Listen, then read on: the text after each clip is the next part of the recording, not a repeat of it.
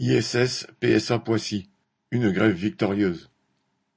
La totalité des seize travailleurs de la société sous-traitante ISS chargée du nettoyage des installations de l'atelier de peinture dans l'usine PSA de Poissy s'était mise en grève pour des augmentations de salaire vendredi 14 janvier. Le mouvement avait été suspendu au bout de trois jours sur la promesse d'un directeur de répondre sérieusement aux revendications. Celles-ci tardant à se concrétiser par écrit, le groupe de grévistes s'était réuni comme d'habitude et avait voté la reprise de la grève pour le lundi 25 janvier si la direction ne cédait pas. Les directions d'ISS et de PSA ont alors senti la détermination des grévistes. La mise sur le papier des promesses avec la signature de la direction d'ISS s'est trouvée accélérée et a été réglée en quelques heures. Les grévistes ont gagné chacun une augmentation minimum de 100 euros sur leur salaire de base.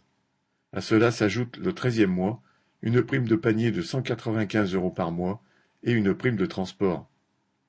Grâce à la grève, certains estiment qu'ils vont ainsi gagner 200 voire 300 euros de plus en moyenne par mois.